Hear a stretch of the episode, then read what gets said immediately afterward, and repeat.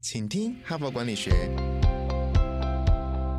在这里，我们希望用轻松无负担的方式与你分享最新管理新知，打造属于你的哈佛 DNA。我是节目主持人杨玛丽 Mary。各位听众，大家好，感谢再度回到我们的，请听哈佛管理学。那今天呢，已经是礼拜二了。我们昨天呢，已经开启了一个新的单元啊。我们这一周的主题呢，叫谈创意哈，如何培养创意，如何成为一个更有创意的人。那为什么我们要谈这个主题呢？那就是因为现在大环境哈，还是跟这个整个经营的环境很有关哈，环境的动荡非常的明显啊，局势非常的混沌不明啊，所以各行各业都面临到很多这个动荡的挑挑战。那在这样的情况之下呢，已经越来越多的专家学者都指出，就是我们必须要用更有创新的方式来处理我们个人的职癌也好，或来管理我们的公司也好，或者经营我们的产品的路线也好，我们都要有一些创新的作为。那创新之前呢，当然你要先有创意的想法嘛，不然你怎么有创新的作为呢？哈，所以我们要先有创意啊，才有办法落实之后可以有创新，那才有办法开创新局嘛。所以呢，我们就回到这个源头，我们的创意到底应该怎么来？创意是可以被培养的吗？又应该怎么培养创意呢？哈，就变成我们这一整周的主题。那在昨天的节目呢，你一定要回去回听哦。就是我们有四种啊练习创意的好方法，一共有四种，你要经常的实践啊，经常的拿来挂在心上。哎，我现在用这个模式练，我现在用那个模式练，那或许练久，你就变成是一个创意达人哦。那今天呢，我要再分享另外一篇文章，叫做《找回你的创意自信》哈。为什么我们会变成没有创意的人？那是因为我们长大之后有四个恐惧哦，让我们丧失了对创意的自信哈。因为它的标不是找回你的创意自信吗？我们都不敢创意的，那是因为我们有四个恐惧哈，阻碍了我们的创意哈，阻碍了我们提出创意哈。所以这篇文章呢，事实上是两位啊，Ideal 一个全世界非常有名的设计思考的公司叫 IDEO 的创办人他们所写的文章哦。所以他们经过了很久的。的这个观察，很多客户的观察，跟很多客户互动，发现说，为什么客户都很怕提出创意，都很没有创意呢？那就是因为他们有深层的有四个恐惧哈，所以他这篇文章就来分析说，那四个恐惧是什么？那正因为这篇文章举了很多很多故事跟案例，我觉得蛮好的，所以我打算呢用两天来分享这一篇文章。哪四个恐惧？有一天呢会讲两个恐惧。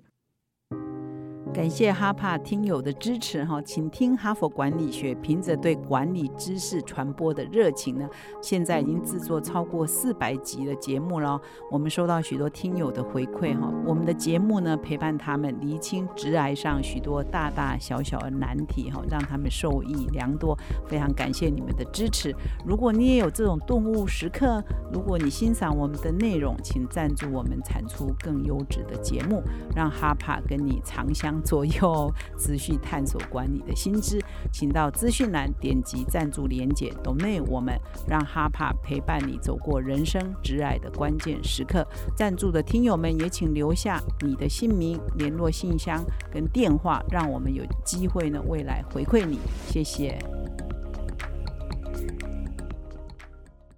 那这一篇文章的作者呢？我再稍微说明一下，这个 IDEO 的两位创办人，一个叫大卫凯利哈啊，那另外一个叫汤姆凯利。事实上，他们是一对兄弟哈，所以叫凯利兄弟哈。那他们这个 IDEO 公司呢，事实上是帮人家在做设计的哈，那也在用设计思考的方式。那他说，与其说他们是在帮人家设计东西，不如在指导别人如何变成有创意哈。那么在 Ideal 的官网当中呢，他们就一句 slogan 啊，就是说他们相信每一个人都是有创意的哈。那这篇文章一开始呢就提到说，其实绝大多数人生来都是有创意的心嘛哈。所以呢，我们就想说，我们小时候拿起画笔来，每个人啊都会涂鸦哈，不管画的好不好，我们就是会画上几笔。那拿起麦克风来，我们都会唱哦，不管唱的好不好，小孩子啊就唱唱唱。一听到音乐，我们常常看到一些公共场合，如果看看到小孩啊，听到餐厅啊或咖啡厅啊在放音乐，很多小孩就会跟着跳跳跳。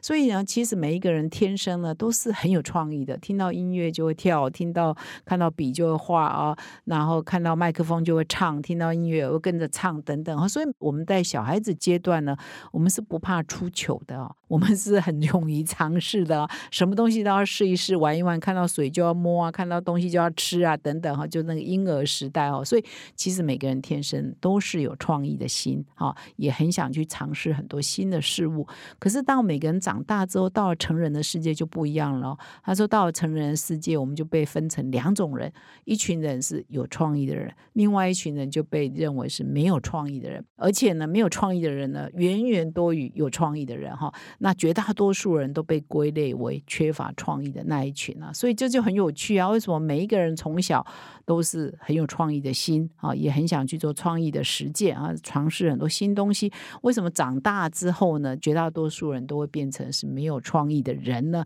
这就是为什么哈。那他们的分析就是，因为我们有四个恐惧，这四个恐惧呢，让我们却步，让我们不敢啊有创意啊。那这四个恐惧是什么呢？接下来呢，我就来说明。第一个呢，就是对未知的恐惧哈，就是说，当我们长大之后，我们从小啊长大了，其实我们在长大的过程当中，我们都已经被制约了，家庭啊、学校啊、社会啊，就是都已经每个人的背景不一样，但是到最后就会被形塑成为比较不敢冒险。但是创意呢，常常就是要突破嘛，out of the box 嘛，你要突破你的框框嘛，哈。所以呢，我们呢就是要突破框框呢，是会冒险，所以我们对冒险的事情呢感到恐惧，所以我们就不敢去冒险，那就比较不敢去创意嘛，哈。他这边就举了一个例子哦，他们在这个 D School 呢有设计学院，事实上有在 Stanford 是有开课的哦，设计思考的课。那他说来开课的时候呢，他常常就会给他们的学员呢一些主题，那来修的课呢，其实不一定是大学部的学生，也有很多是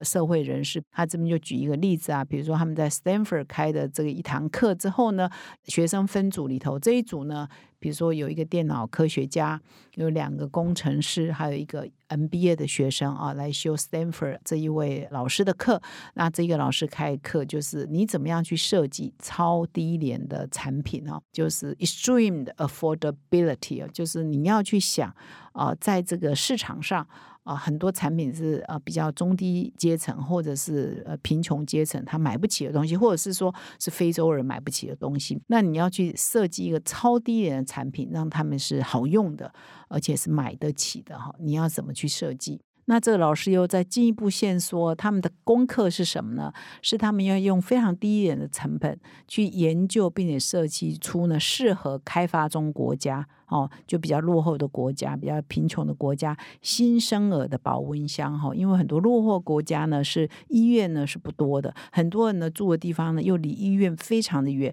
那婴婴儿的死亡率是很高的，是因为他出生的时候呢没有这个我们现在台湾各大医院那么普及，很多小孩一出生都要先放在保温箱，很多那个落后国家是没有的，距离医院呢那么远，所以要如何设计一个东西是可以取代保温箱，是一般人买得起啊？或者是一这个社区可以拥有的哈，那这样子就可以减少这个婴儿的死亡率、出生的死亡率哈。所以这些住在加州郊区，因为 Stanford 哦，这个当然戏谷嘛，住在这一区的人大概都是呃上 人生胜利组嘛，才会住在这一区。所以你看，工程师、电脑科学家、这 MBA 学生，他怎么去想象那个贫穷的需求呢？所以呢，他们在办公室啊，在这个加州啊，这个一筹莫展，这个功课怎么交代啊？所以留在这里。呢是解决不了的，留在加州呢，留在西谷是解决不了这个功课的哦，是没有办法回答这个功课的。所以呢，他们就要对这个未知的恐惧，他们必须要走出他们的舒适圈，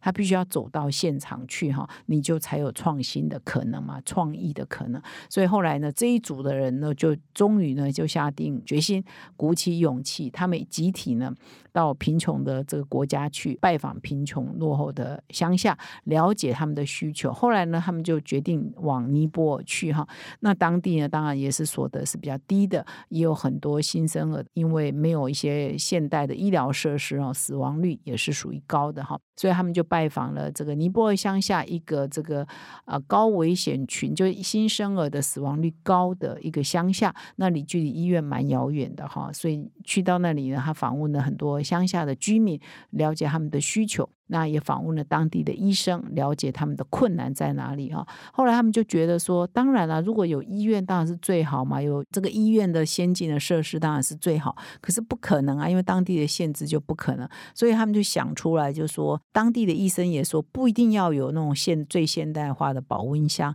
你只要有保温哈，有一些保温的装置哈，可以让这个小孩的体温可以不会那么快就流失哈。这样的设施呢就够了，而且就不用很贵，而且没有电的情况之下，因为保温箱一定要有电嘛。当地呢基础设施也是很落后啊，不一定乡下都有电嘛，所以还不一定说是我们台湾的医院看到保温箱是最适合他们需要的，搞不好也是不适合他们的，所以他们就是保温袋。哦，里面一个袋子哦，根本我不用插电，里面呢就有保温的一些材质哈，所以他后来就设计一个类似迷你版的睡袋哈，大家可以想象睡袋嘛哈，里面呢有一些特殊的一些材质哈，可以把温度保持住哈，小孩子放进去呢，保温的效果呢可以长达六个小时。那这六个小时，当你的小孩因为有时候要送医院嘛，因为他的失温的状况之下，你可能有一点路途嘛，这六个小时呢。就是抢救这个小孩的黄金时间哈，让他拉长他的紧急救援的时间嘛。因为这六个小时内，万一小孩是有一些什么状况，你就可以到比较远的医院去直接就医嘛。所以这六个小时，当然这个保温袋不可能完全解决他的问题，但是它可以减缓他问题的严重性嘛。而且这个袋子呢，就是比较属于人人都买得起的，是属于廉价的产品嘛。哈，所以这边呢就举了一个例子，你要走出去啊，走出去呢才办法解决你的问题，要不然呢？你老是在办公室想，在你熟悉的地方想，你就不敢冒险，你就不可能有创意哈。所以创意一定要走出你那 out of box，走出你对未知的恐惧哈。这是第一个例子。那这篇文章呢，还有举了好几个不同的例子，在谈说，哎，对未知的恐惧啊，只要你愿意走出去啊，事实上你就有很多创意的可能。他这边又举了很多都是他的学生团队啊，比如说他原来这另外一个例子是说，他原来教两个学生，这两个学生呢都是学电脑科学的，事实上都有科技怪才的这种能力哈，coding 的能力，写程式的能力是很强的。那当然他们还是在 Stanford 教书嘛，所以都是住在 Palo Alto 附近。那这两个人呢，他们也就修了一门课，叫发射台哈。他们呢就要这些学生啊，在一个学期内哦，十个周或十周一学期，要从无到有成立一家公司。那显然呢，他们那个时候这两个科技怪胎呢，就选择了要来解决啊当地的餐饮业者的某一个问题啊，尤其是以咖啡店为主。可是他们也不知道咖啡店呢真正的呃需求啊，或者是客户的一些困扰是什么呢？所以他们通常呢，这些人都比较科技怪胎嘛。可是因为要做这个功课呢，就强迫他们要走出去啊，面对这个外面的人，要去询问啊，不管是咖啡店的店主啊，还是咖啡店的客人一些意见。来试用他们的产品哈，所以他们每天呢就走出去之后呢，哎，真的很快有进展。他们设计的东西呢，经过了很多次的修正之后，一开始呢，很多人觉得说，哎，你们做这个真的是垃圾哈，就直接跟他们说。到后来呢，就慢慢的就是，哎，他这个 app 呢，他们开发出来给咖啡店使用这个 app 呢，很多的咖啡主就问他说，哎，可不可以内建在 iPad 里面啊？可不可以 内建在 iPhone 里面哈？就变成说，哎，是有实用价值的。后来他们的产品推出之之后呢，还真的是连这个贾博士那个时候他都还在，还亲自的赞扬说：“哦，你们开发这个城市还不错哦。”所以呢，这个也是另外一个例子来讲说：“哎，你科技怪胎，你走出去你的房间之后呢，你也是可以跟路人。”甲乙丙来学习啊，来征求他们的意见，得到一些很多创意的泉源，来不断的修正自己原来设计的一些模型哈。这是第二个例子。那他这篇文章还有其他的例子啊，所以还是老话，请你们到说明栏点击这篇文章的连接呢，就可以更清楚来阅读这篇文章的重点啊。那这两个作者，Ideal 这两个创办人呢，我觉得他们的对创意的见解呢，应该是非常权威的哈。那么第二个，我们的恐惧，我不是说他们分析四个恐惧让我们不敢有创意吗？这个我蛮深有同感的。第二个恐惧就是我们很怕被别人批评。被别人嫌弃哈，说你这个哪是什么创意啊？你这个怎么好意思讲得出来？你这是不是白痴笨蛋，还想出这种方法哈？所以呢，意思是说我们长大，这跟第一点是很相关。就是我们刚刚第一点说，我们对未知有恐惧，因为我们已经习惯在自己的舒适圈里头做事啊，生活会用这种方式来 behave 佩服我们自己，我们觉得很 safe 很安全嘛。所以你要用别的方式呃跳脱我们原来的舒适圈，我们就觉得不安全嘛，所以我们不敢做。那第二个也是一样。因为我们就是我们过得好好的，干嘛去提很多创意，然后让别人来笑我们啊？说你这创意不成熟，我这创意很奇怪啊！所以，我们第二个恐惧呢，就是当我们长大之后呢，我们很怕被批评啊，我们很怕自己啊显得很挫，我们很怕呢失败，所以呢，我们就都干脆不提创意，因为创意呢风险很高哈。所以，这第二个就是我们的第二恐惧呢，是怕被批评啊，被嫌弃的恐惧哈。所以呢，我们必须要克服这种被批评的这种恐惧了哈，这是我们第二个恐惧。那他这边也建议我们说，我们也要对别人友善一点，我们不要老是去批评说，哦，你讲这个简直是垃圾，你做这个根本就是呃问题很多啊，你这样想，嗯，就是我也想过啊，等就是老是泼人家冷水了哈。所以呢，我们其实要建立一个好的文化，就是说，你我们通常要给别人比较正面的回馈。哎，你的 idea 我觉得不错，哎，你的 idea 我我听起来还蛮喜。欢的哦，用这样来开头，而不是啊，我觉得你这个绝对不可行啊，就泼人家冷水哈。所以，当我们培养出这样的一个文化之后，对方也好，或你自己也好，因为别人也会给你鼓励嘛，所以你会也会比较敢提创意的想法。那这篇文章呢，就举他们自己的客户 idea，这两个作者他们辅导很多客户嘛，啊，辅导很多企业怎么做创意产品的创新。那他就举他们跟纽西兰航空啊，Air New Zealand 的合作，就说。我们都有经验嘛，我们绝大多数人也做不了商务舱啊，头等舱就是要挤在小小的经济舱里头。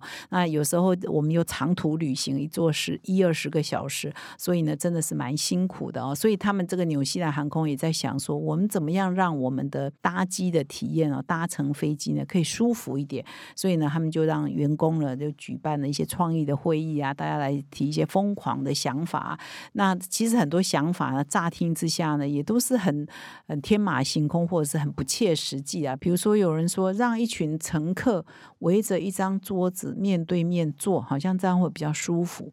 好像是围了一个麻将桌坐哈。哦，就飞机上我们是一排一排嘛，一个人小小的一个位置。那这个是不是有可能用这个桌子哈面对面坐着？有没有可能？或者吊床也出来了，上下铺也都出笼了哈。反正大家就是天马行空嘛，很多想法。最后呢，纽西兰航空就开发出了一项突破性的设计啊，叫空中沙发床啊，让经济舱的旅客呢可以躺平休息啊。那这个意思不是真的在这个呃做一个吊床啊，在飞机机舱上做吊床，不是这样的意思，而是让你可以比较躺平，但是它是一个加厚的软垫装置哦，在经济舱里头，然后在脚踏垫的位置呢，从那个地方升起，可以让一整排经济舱的座椅呢，就像床。垫一样的空间呢，所以是让你可以比较躺平，然后甚至情侣呢是可以相拥而眠的这样的一个设计哈。后来呢，这个空中沙发床呢已经成为呃纽西兰航空很多国际班机的招牌，很多人都指定哈，同样都搭经济舱嘛，我当然可以搭这个可以比较躺平的像床垫一样的空间嘛，所以也得到很多航空业的奖项啊。所以我不知道各位听众有没有做过纽西兰航空的这个空中沙发床的设计，我是没。没有啦，很难想象哈。但是这篇文章显然呢，就是哎，纽西兰航空有这样的创新呢，也给他得到很多奖项。如果这个福利可以多普及呢，也真的是非常的好啊。所以，我们今天呢，就讲两个恐惧啊，一个恐惧是对这个未知的恐惧，一个恐惧是怕被嘲笑的恐惧哈。这两个恐惧让所有的成年人，绝大多数成年人都不敢创新，不敢有创意，因为怕被嘲笑，因为怕自己不成熟，因为也走不出。出自己的舒适圈啊，所以这两个恐惧，我们如果克服的话啊，练习的话，事实上我们就有机会变成有比较多创意的人。那其他两个恐惧呢，请你明天再回来，我会再介绍这一篇文章的下半部，克服两个恐惧的方法。一共四个恐惧，我们克服掉的话，应该我们都会变成比较有创意的人。感谢你的收听，我们明天再相会。现在就注册 HBR 数位版会员，每月三篇文章免费阅读，与世界一流管理接轨，阅读更多管理大师的精彩观点。现在就开始